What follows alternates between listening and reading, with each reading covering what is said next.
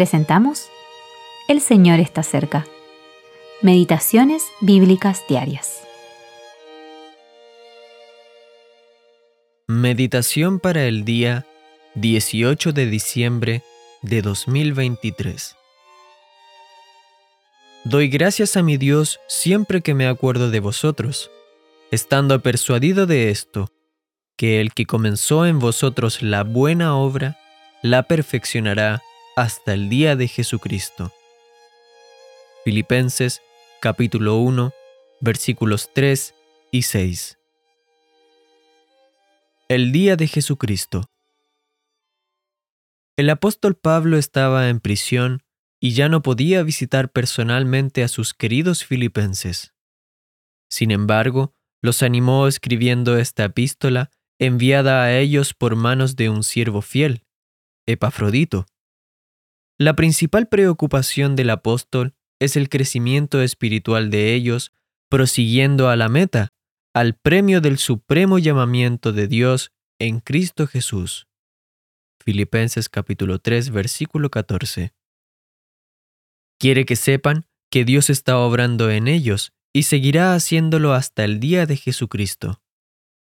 Esta expresión se utiliza seis veces en el Nuevo Testamento y solo por medio de la pluma del apóstol Pablo. Primera a los Corintios capítulo 1 versículo 8, capítulo 5 versículo 5, segunda a los Corintios capítulo 1 versículo 14, Filipenses capítulo 1 versículo 6 y versículo 10 y capítulo 2 versículo 16. ¿Qué quiso decir el apóstol Pablo con esta expresión? La Biblia habla en múltiples ocasiones acerca del día del Señor, tanto en el Antiguo como en el Nuevo Testamento, pero este no es sinónimo del día de Cristo. El día del Señor comienza con la aparición de Cristo y hace referencia al reino público de Cristo por mil años.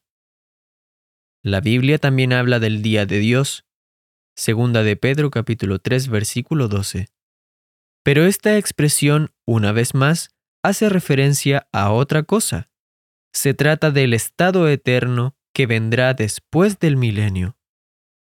Sin embargo, el día de Cristo está relacionado con la Iglesia, no con Israel ni con las naciones.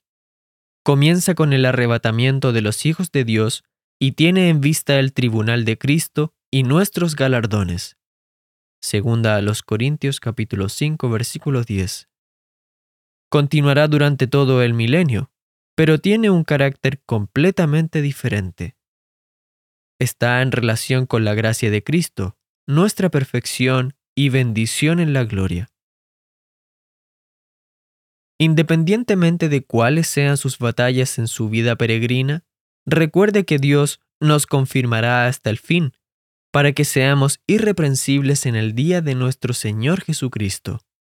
Primera a los Corintios capítulo 1 versículo 8.